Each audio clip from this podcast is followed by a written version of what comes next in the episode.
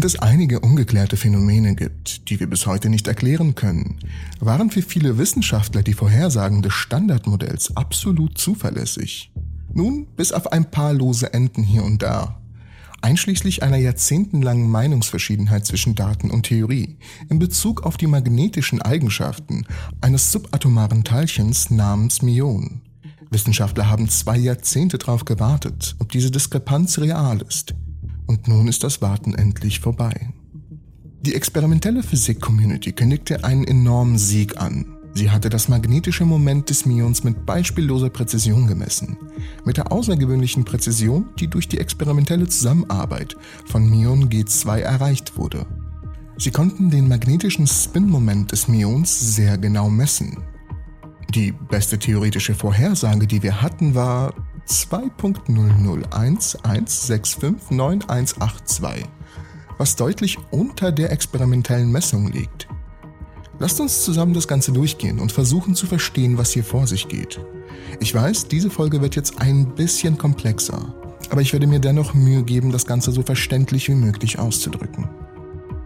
Myonen sind kurzlebige subatomare Teilchen, ähnlich wie das bekannte Elektron. Myonen haben wie die Elektronen elektrische Ladung und Spin. Sie verfallen auch in etwa einer Millionstel Sekunde. Objekte, die sowohl elektrisch geladen sind als auch sich drehen, sind ebenfalls Magnete. Und Myonen sind da keine Ausnahme.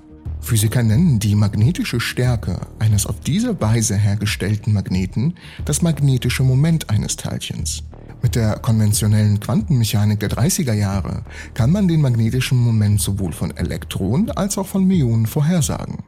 Als jedoch 1948 die erste Messung des magnetischen Moments des Elektrons durchgeführt wurde, war es 0,1% zu hoch.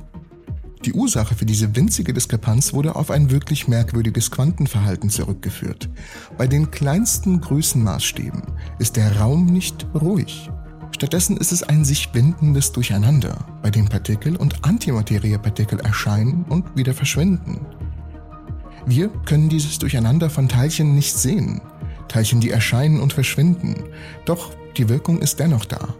Und wenn wir die Wirkung auf den magnetischen Moment von Myonen und Elektronen berechnen, stimmt es genau mit dem winzigen Überschuss von 0,1% überein. In den vergangenen 70er Jahren haben Wissenschaftler den magnetischen Moment sowohl des Myons als auch des Elektrons mit einer erstaunlichen Genauigkeit von zwölf Stellen vorhergesagt und gemessen. Und die Messung und Vorhersage stimmen für die ersten zehn Ziffern, also Zahl für Zahl, überein. Aber sie sind sich in den letzten beiden nicht einig. Darüber hinaus ist dieser Unterschied größer, als dies durch die Unsicherheit entweder bei der Vorhersage oder bei der Messung erklärt werden kann. Es scheint, dass die beiden nicht übereinstimmen. Die Diskrepanz zwischen Theorie und Messung war ziemlich groß. Wenn wir die Differenz durch die kombinierte experimentelle und theoretische Unsicherheit dividieren, betrug das Ergebnis 3,7.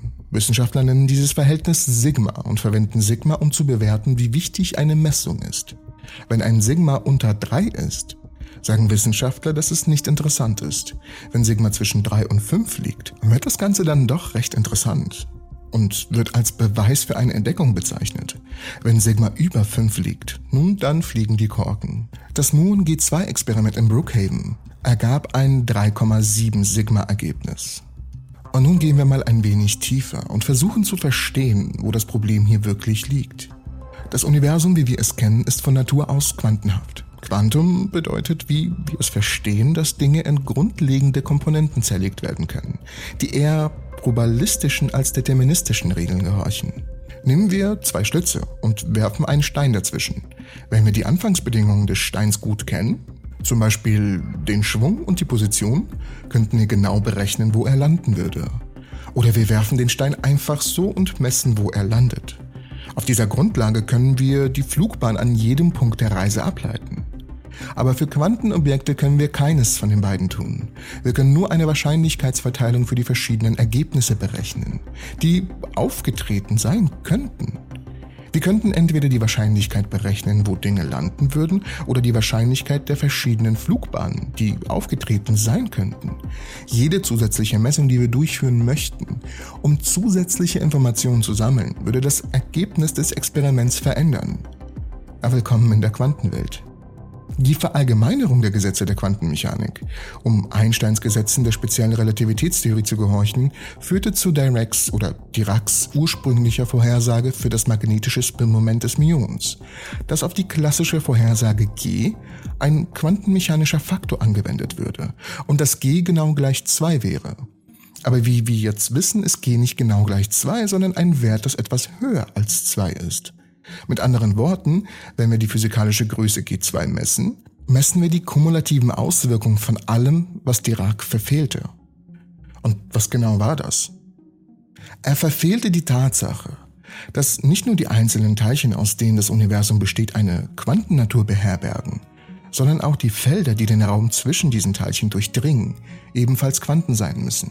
Dieser enorme Sprung von der Quantenmechanik zur Quantenfeldtheorie ermöglicht es uns etwas zu berechnen, das von der Quantenmechanik allein nicht gelöst werden konnte.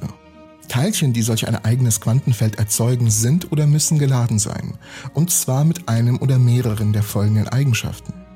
Teilchen mit Masse oder Energie, die eine Gravitationsladung haben, Teilchen mit positiven oder negativen elektrischen Ladungen, Teilchen, die an die schwache nukleare Wechselwirkung koppeln und eine schwache Ladung haben, oder Teilchen, die Atomkerne bilden, die unter der starken Kernkraft eine Farbladung haben.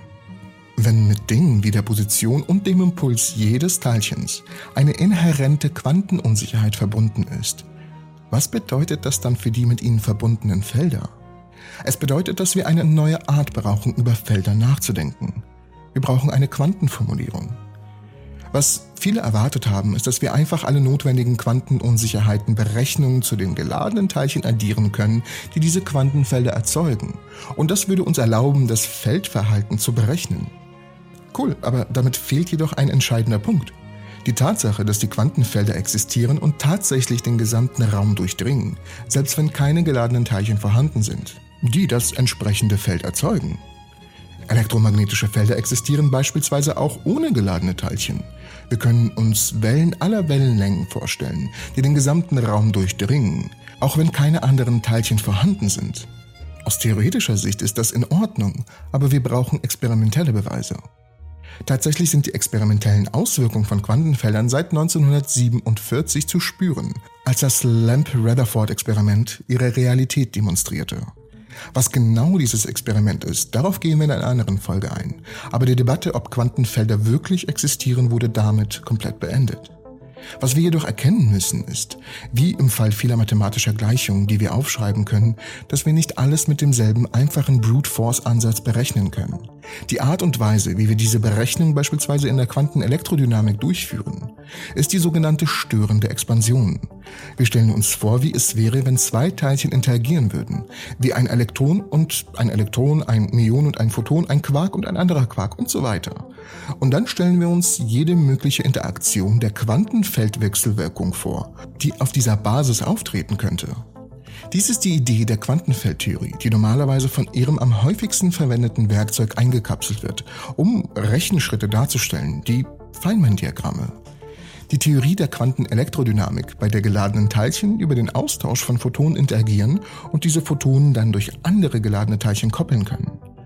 Wenn wir in unseren Berechnungen zu immer höheren Schleifenordnungen übergehen, wird die Berechnung immer genauer. Die Prozesse, die im magnetischen Spinmoment des Myons ablaufen, wurden über die Fünf-Schleifenordnung hinaus berechnet und dort besteht nur eine sehr geringe Unsicherheit. Und diese Strategie funktioniert gut. Die Kombination einiger Faktoren garantiert, dass wir die Stärke jeder elektromagnetischen Wechselwirkung zwischen zwei Teilchen im Universum immer genau berechnen können, indem wir unseren quantenfeldtheoretischen Berechnungen mehr Terme hinzufügen, indem wir zu immer höheren Schleifenordnungen übergehen.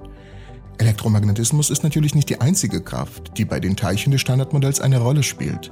Es gibt auch die schwache Kernkraft, die durch drei krafttragende Teilchen vermittelt wird, die W- und Z-Bosonen. Dies ist allerdings eine sehr kurzreichweitige Kraft. Obwohl es etwas komplizierter ist, funktioniert dieselbe Methode. Die Erweiterung auf Schleifendiagramme höherer Ordnung, auch für die Berechnung der schwachen Wechselwirkungen. Aber die starke Atomkraft ist anders. Im Gegensatz zu allen anderen Standardmodellwechselwirkungen wird die starke Kraft auf kurzen Strecken eher schwächer. Dies zusammen mit der großen Kopplungsstärke der starken Wechselwirkung macht diese übliche Methode der Schleifenordnung für die starke Wechselwirkung völlig ungeeignet. Dies bedeutet nicht, dass wir überhaupt keine Möglichkeit haben, Vorhersagen für die starken Wechselwirkungen zu treffen, aber es bedeutet, dass wir einen anderen Ansatz brauchen.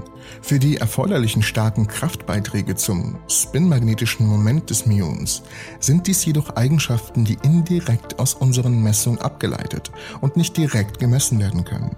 Es besteht immer die große Gefahr, dass ein systematischer Fehler das Missverhältnis zwischen Theorie und Beobachtung unserer derzeitigen theoretischen Methoden verursacht unter der Annahme, dass die experimentellen Ergebnisse der Mion-G2-Zusammenarbeit Bestand haben.